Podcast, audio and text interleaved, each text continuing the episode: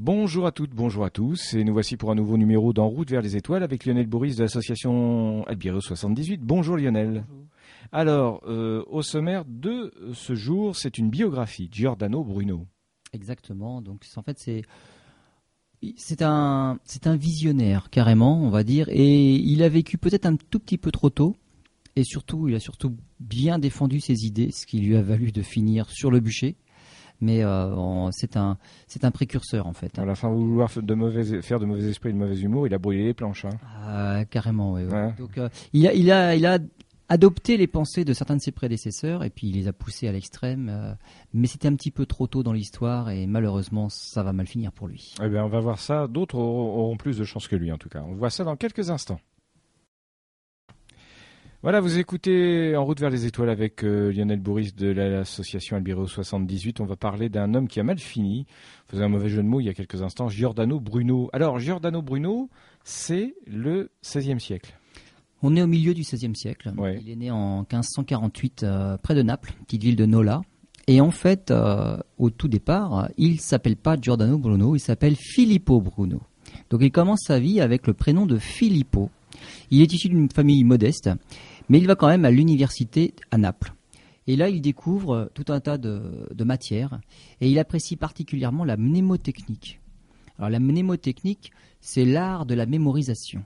Voilà qu'on utilise encore aujourd'hui, bien sûr. Mais pas assez finalement. Pas assez, oui. non, non. Si ça faisait partie d'une matière qu'on enseignait, je pense qu'on aurait moins de difficultés à retenir les leçons puisqu'on apprendrait comment les apprendre. Donc, lui est devenu maître dans l'art de la mnémotechnique, donc il a vraiment bien appris ça. Mais il a appris aussi la théologie et il entre chez les frères prêcheurs dans un couvent dominicain.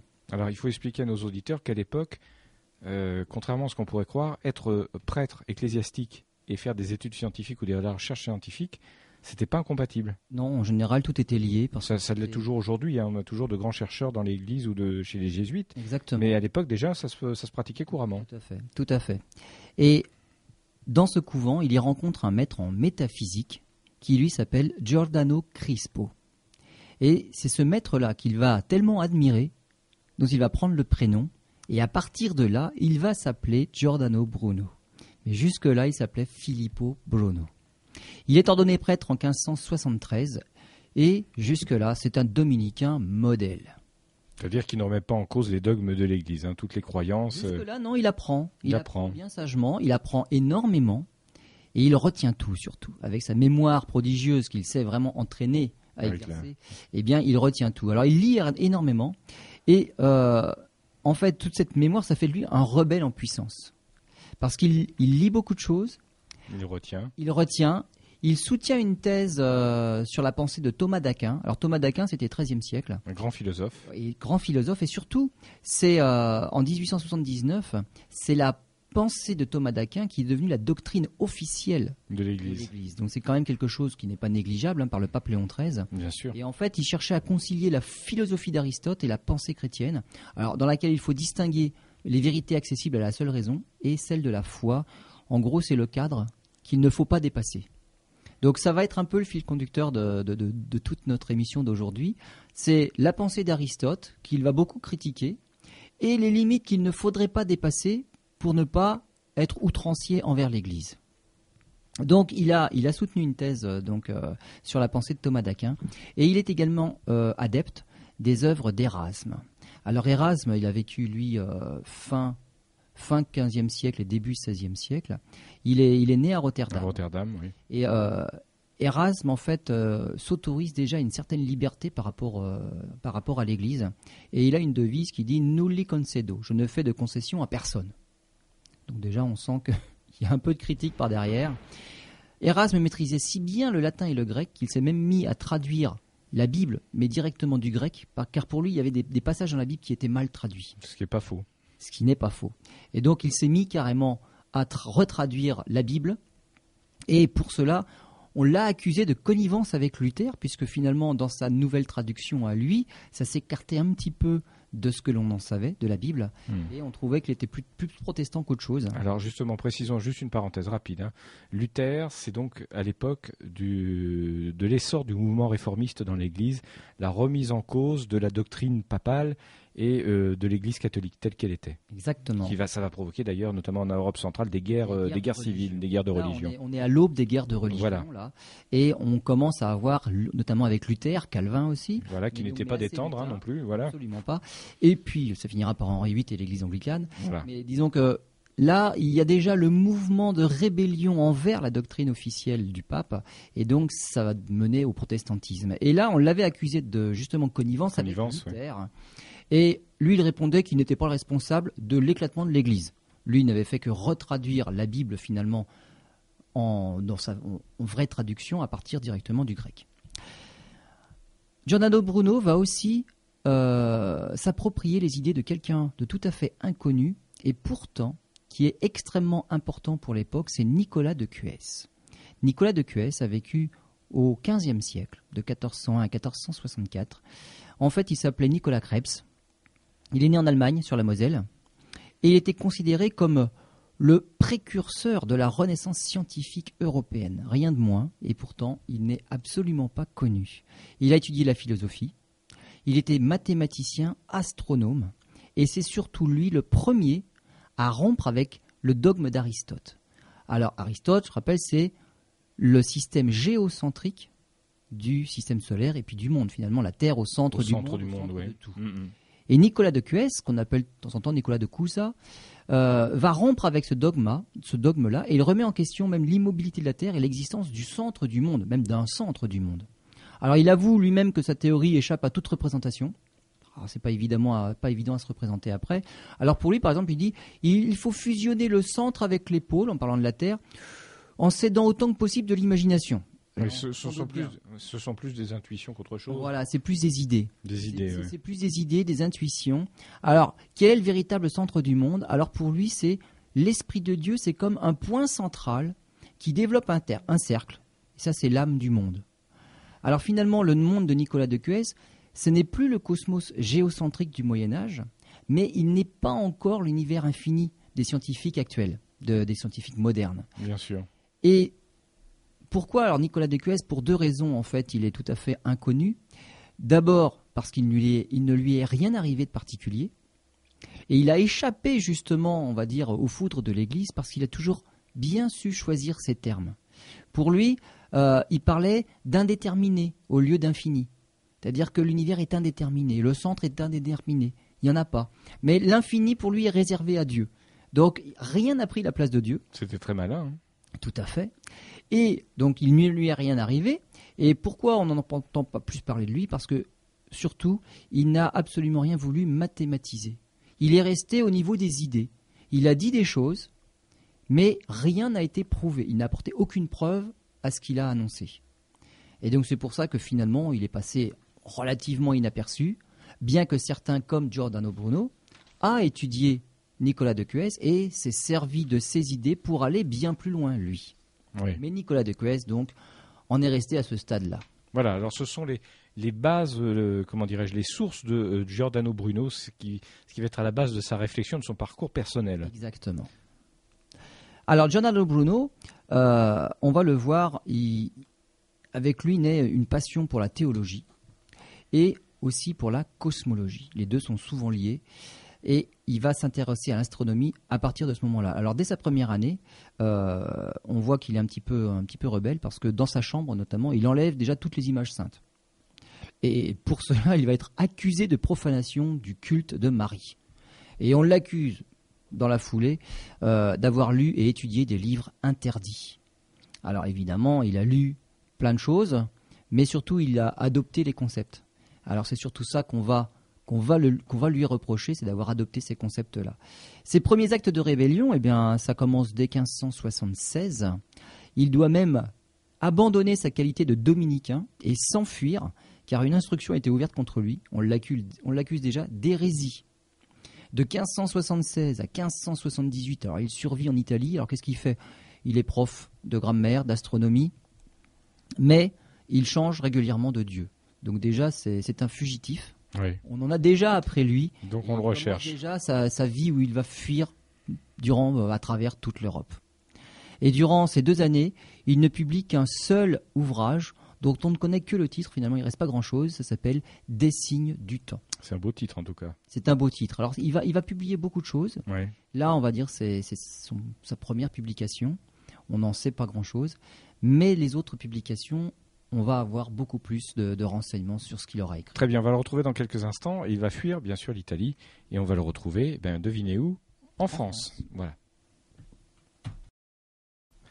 Voilà, vous écoutez toujours En route vers les étoiles avec Lionel Bourris. Alors aujourd'hui, on va parler d'un homme qui s'est, euh, d'un prêtre, Giordano Bruno, qui s'est beaucoup intéressé, intéressé pardon, à la théologie, mais aussi à la cosmologie.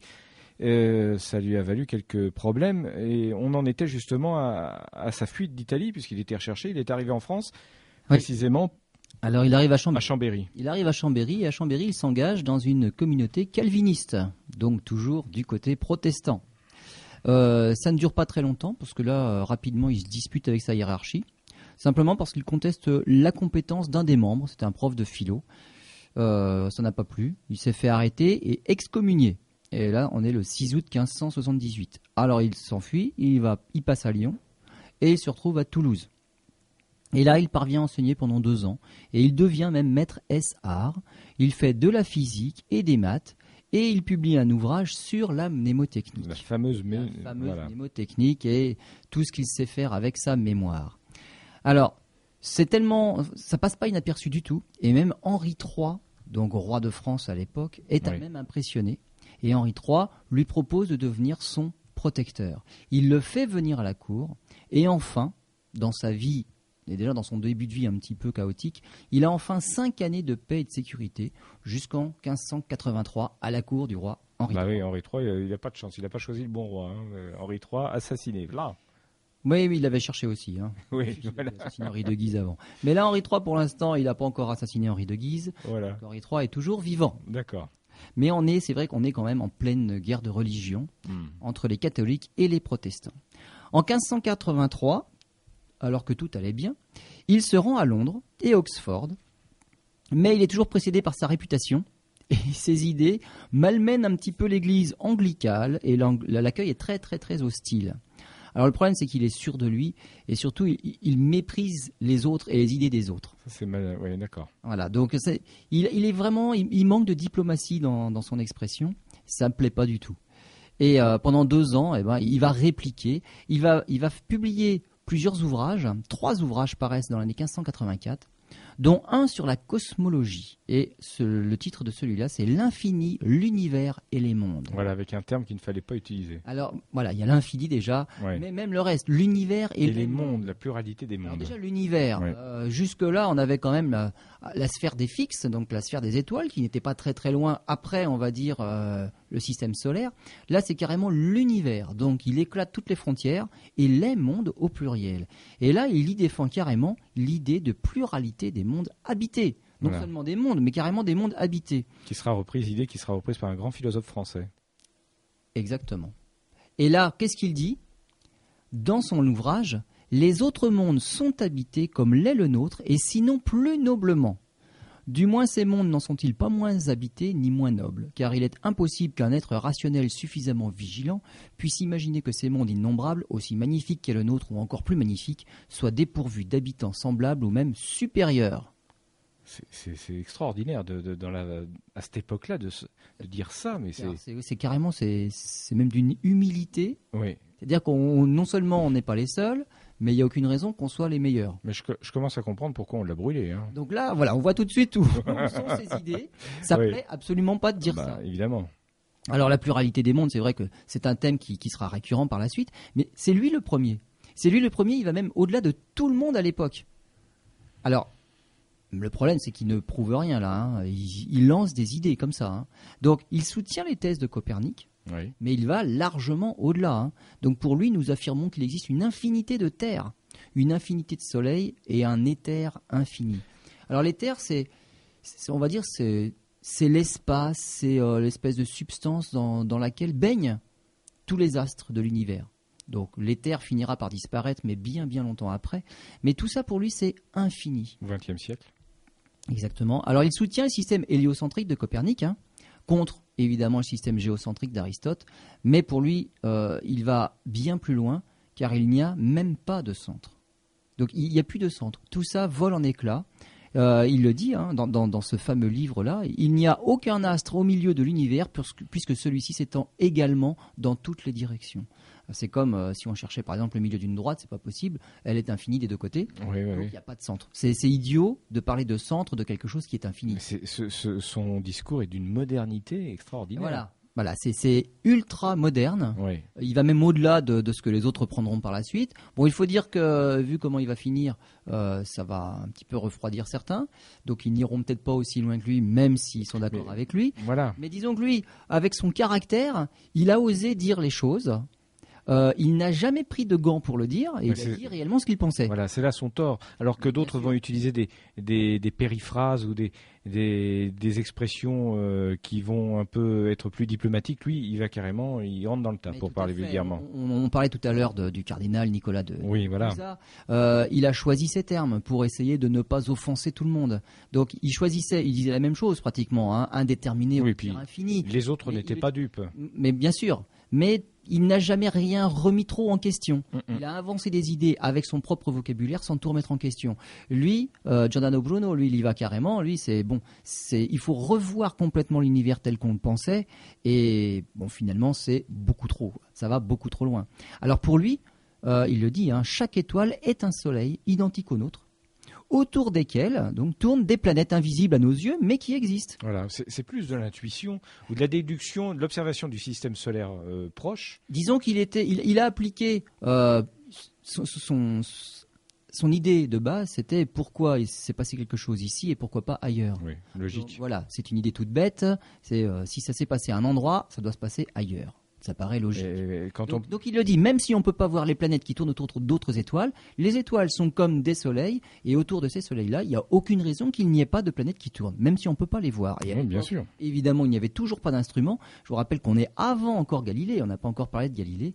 Les instruments n'existaient pas, il n'y avait que l'œil pour pouvoir observer le ciel. Bah, finalement, on ne risquait pas de les voir. Mais il le dit, on ne peut pas les voir, mais elles existent quand même. Mais il va même contredire certains propos de Copernic. Alors oui, alors bien évidemment, euh, il est d'accord avec l'héliocentrisme de Copernic, mais là où il va beaucoup plus loin, c'est dans cette idée d'infini là et de sphère des fixes. Pour lui, il faut faire éclater ça, puisque ça va jusqu'à l'infini.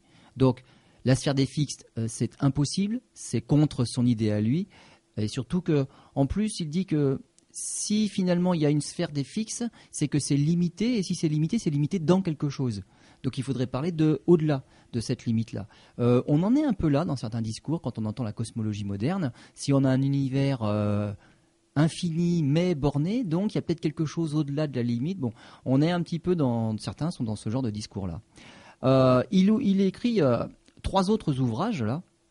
Alors il y en a un où il s'attaque aux, attitudes calvinistes et catholiques. Voilà, aux intégrismes. Voilà, aux intégrismes. Tout à fait. Ce qu'on appelle intégrisme aujourd'hui, oui. rejetés un peu partout aussi, Ouais, critique un peu tout.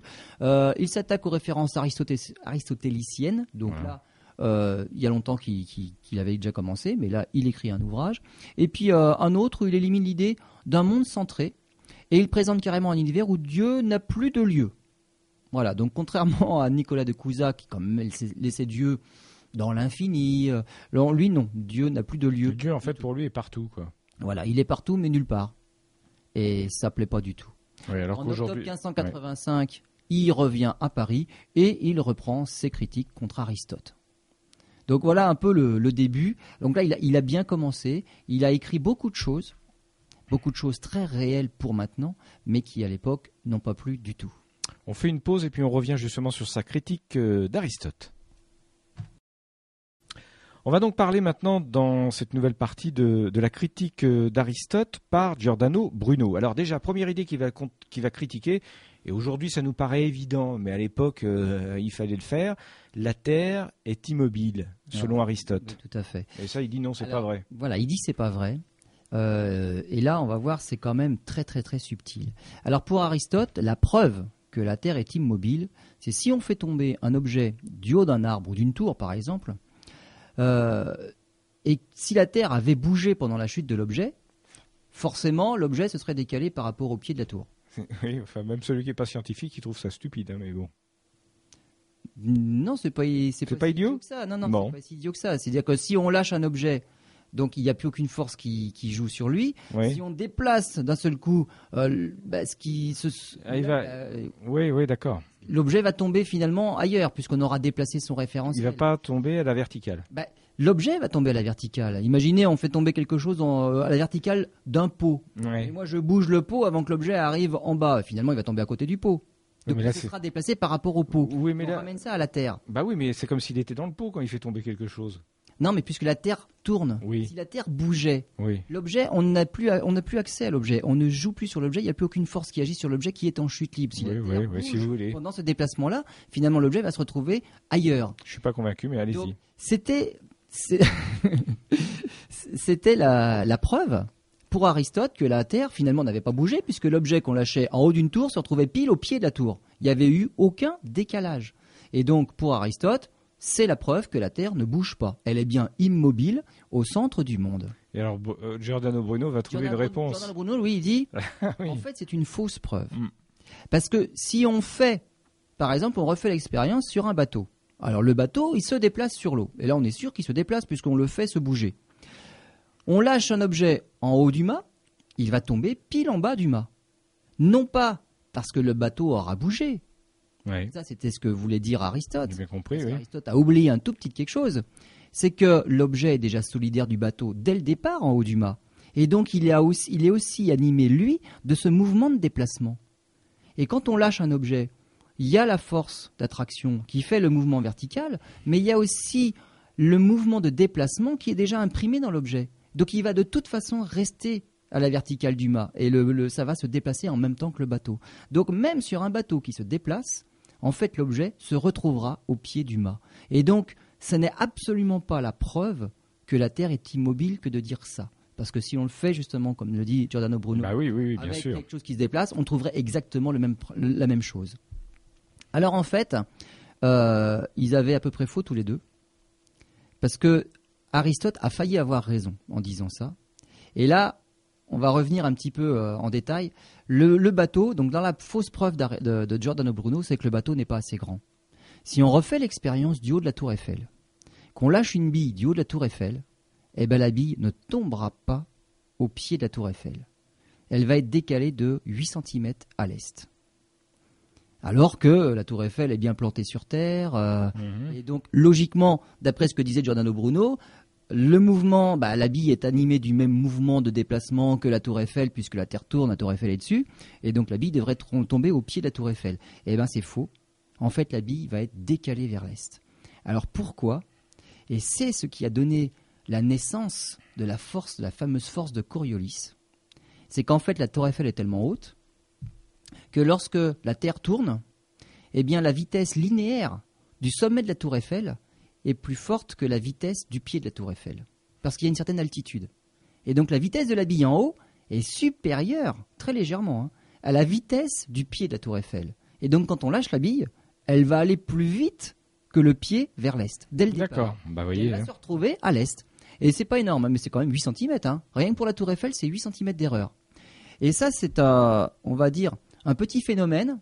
Ah, ça paraît petit comme ça, mais dont tous les artificiers, les artilleurs tiennent compte, parce que à une grande échelle, avec des objets qui vont vite et loin, on ne peut plus négliger ce petit 8 cm pour simplement 300 mètres là.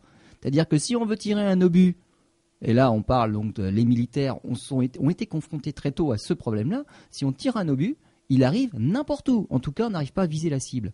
À tel point que si par exemple on met un, canon euh, sur l'équateur et qu'on vise vers le nord, avec la vitesse de l'obus, on peut avoir 100 à 200 mètres de décalage vers l'est quand on tire sur une cible vers le nord.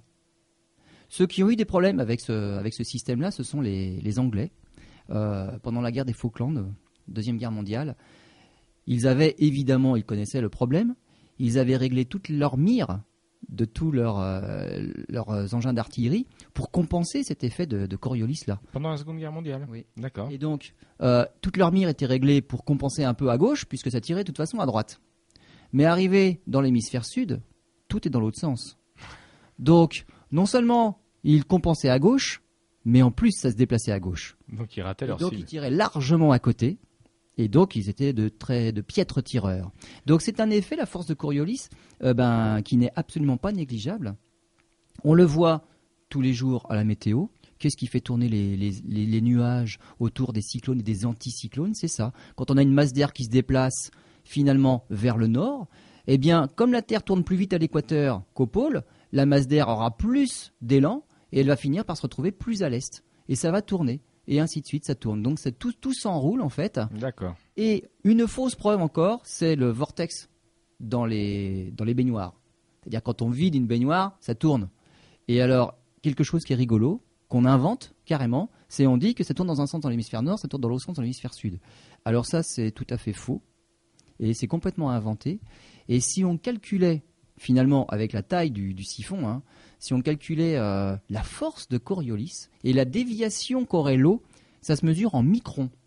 C'est-à-dire le fait qu'on soit dans l'hémisphère nord, on débouche euh, une baignoire et elle se vide, eh bien, la rotation, cette force qui va imprimer la rotation, ça se mesure en micromètres, en micromètres, en microns, pour pouvoir dévier l'eau. Donc on voit, on voit bien que la force de Coriolis n'a aucun impact et aucun effet, aucune influence sur nos éviers et nos lavabos. En fait, c'est euh, le moindre mouvement, la moindre imperfection fait que ça part en rotation. D'où ça vient cette Alors, dans un sens ou dans l'autre, finalement, y a- il y a- ça marche dans un sens ou dans l'autre. Oui, oui, d'accord. Il y, a- il y a une chance sur deux. hein.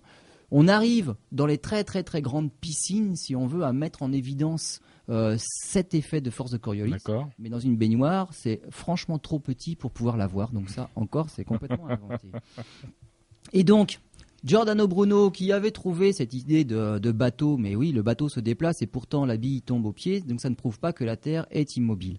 Eh bien, s'il avait tenté l'expérience du haut de la Tour Eiffel, il aurait eu la preuve que, eh ben oui, le sommet de la Tour Eiffel se déplace plus vite que son pied, et du coup la bille est éjectée un peu plus à l'est, puisque la Terre tourne d'est en ouest. D'accord. Et donc euh, voilà, c'était une preuve finalement. Bon, très bien. Ben, J'ai appris. Et voilà. Et alors, il, il le dit justement dans un de ses ouvrages, toute chose qui se trouve sur la terre se meuvent avec la terre. La pierre jetée du haut du mât reviendra en bas, de quelque façon que le navire se meuve. Donc voilà, ça c'est une de ses phrases.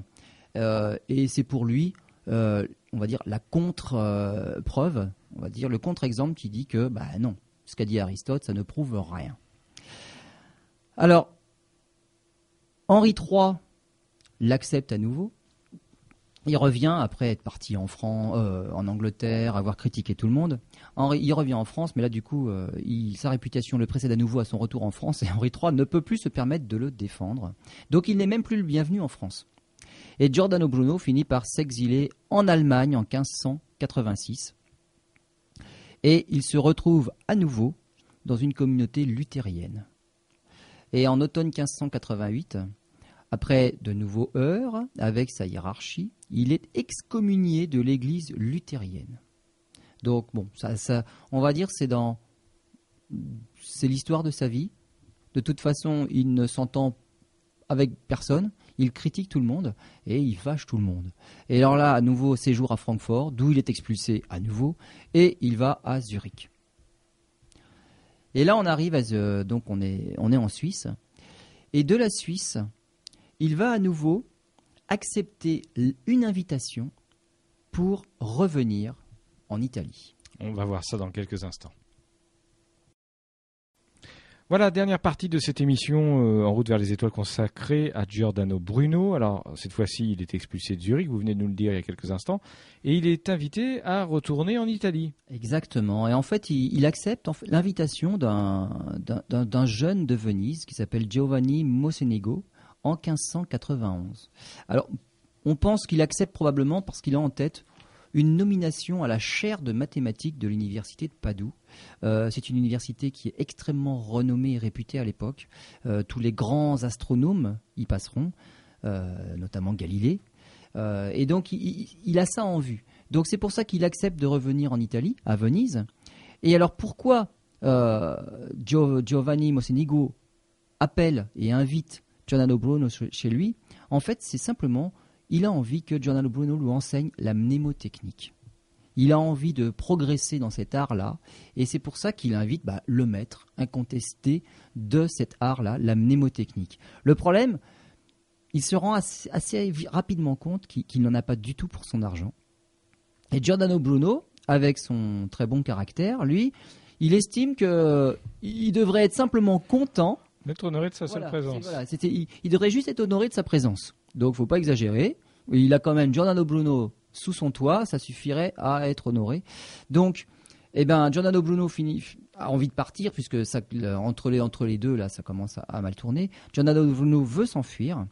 Euh, mécontent, Giovanni Mocenigo veut le retenir prisonnier, carrément. Bon, il n'y parvient pas. Et pour se venger, il le dénonce à l'Inquisition vénitienne le 23 mai 1592. Et Giordano Bruno est arrêté et emprisonné. C'est le début de la fin, c'est le cas Ça, de le dire. C'est le début de la fin, presque. Presque. Presque. C'est le Huit début, ans, quand même, hein. Voilà, c'est le début. Mais là, on a un acte d'accusation déjà qui va évoluer et surtout qui va s'étoffer. Parce qu'au début, ce sont juste des, des positions théologiques hérétiques. On l'accuse de ça, de blasphème contre le Christ.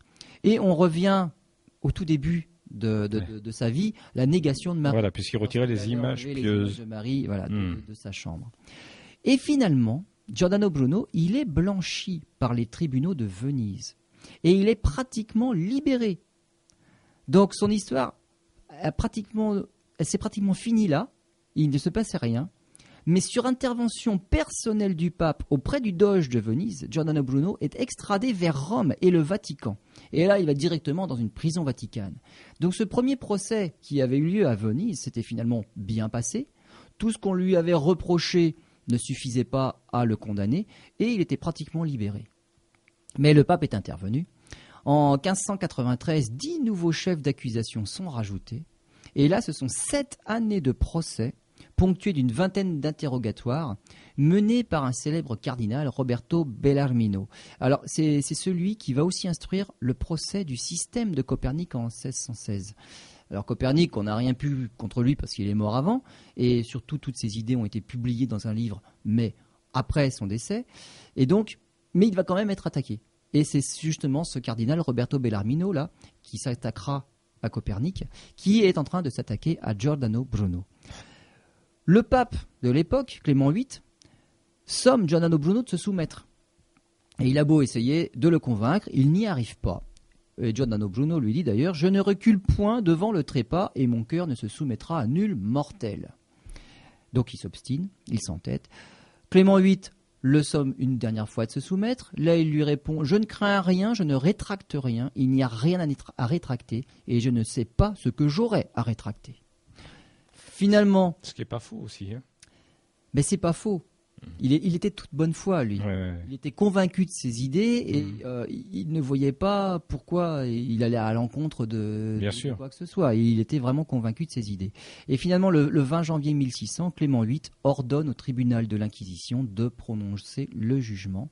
Il est déclaré hérétique et condamné au bûcher. Alors il y a une formule habituelle à l'époque qui est absolument euh, cocasse. Et euh, le pape Clément VIII dit avec autant de clémence qu'il se pourrait et sans répandre de sang. Donc on ne coupait pas la tête à l'époque, ça répandait le sang, mais le bûcher, ça dérangeait pas. Voilà. En toute clémence. hein. Tout à fait. Et donc le 17 février 1600, on l'attache au bûcher. Et à l'écoute de sa sentence, il finit par dire encore une dernière phrase Vous éprouverez sans doute plus de crainte à rendre cette sentence que moi à la recevoir. Là-dessus, il est attaché avec un mort dans la bouche hein, pour l'empêcher de parler Parce et de il continuait. ouais. Voilà. Et donc, euh, on a mis le feu au bûcher et il est mort, brûlé vif. Ouais. Alors, euh, pourquoi justement une- on en revient à Nicolas de Cuès qui finalement avait dit pratiquement la même chose. Euh, Giordano Bruno, lui, a été condamné alors que Nicolas de Cuès avait été encensé justement, et c'est bien parce qu'il avait, il a franchi les limites hein, que que Nicolas de Cusa respectait et qu'il a soutenu des thèses considérées comme hérétiques à l'époque. hein. Alors même Descartes a dit Je me souviens du cardinal de Cusa et plusieurs autres qui ont supposé le monde infi- infini sans qu'ils aient jamais été repris par l'Église pour ce sujet. Et donc, c'est vraiment parce qu'il s'est obstiné dans son idée, qu'il n'a jamais rien voulu rétracter, qui, ben, que, que ça, ça a fini Et, comme et ça. sur la façon de l'exprimer, de la présenter. Voilà, sur sa façon. Voilà, il, il était quand même en train, c'était dans la critique perpétuelle. Oui. Il critiquait tout. C'est-à-dire qu'il avait ses propres idées, il a toujours eu des idées bien arrêtées, et finalement il était intolérant. C'est-à-dire que s'il avait dit que cette pluralité des mondes, c'était Dieu qui en était à l'origine, euh, il avait exprimé les choses autrement. Et puis s'il avait simplement dit c'était une idée comme une autre. Oui, voilà, c'est fou. C'était une idée comme une autre. Mais lui, en fait, il, s'est promené à travers l'Europe. Bon, en étant chassé de hmm. partout, finalement, il s'est promené malgré lui. Hmm. Mais où qu'il aille, il disait que c'est lui qui avait raison. Et il essayait de soutenir ses thèses et d'imposer ses idées aux autres. Alors que ce que Descartes euh, remarquait, je me souviens du cardinal de Cusa, ça veut dire que malgré ça, dans l'Église, des hommes d'Église qui étaient également scientifiques ont continué à réfléchir sur euh, la pluralité des mondes, sur euh, la formation du système solaire, des étoiles, de l'univers, la place de Dieu par rapport à tout ça. Bref, euh, essayer de concilier la théologie à, la science, sans que ça mette le moins du monde leur vie et leurs travaux en cause. Mais tout à fait, tout à fait. Mais lui, il passait vraiment pour, pour un acharné alors que jamais il n'a appuyé ses idées sur aucune preuve scientifique ni même mathématique. Et c'est bien ça en fait qui l'a desservi, parce que les scientifiques par la suite, Copernic, Kepler, Galilée, euh, tout cela vont baser quand même euh, tout ce qu'ils vont dire sur des preuves. Des preuves qu'on contestera, des preuves on, on dira que c'est pas assez. Euh, bon, il y a un problème d'incertitude, donc on n'est pas encore sûr. Mais enfin, en tout cas, ils vont essayer d'avoir des mesures de faire des calculs pour prouver leur dire. Alors que Giordano Bruno, toute sa vie, il aura vécu avec des idées mais tout à fait révolutionnaires et des idées ultra modernes, mais jamais il n'aura apporté la moindre preuve. Mais il aura attaqué sans arrêt. Mais il n'aura fait qu'attaquer. Il aura fini sa vie comme ça, il aura fini.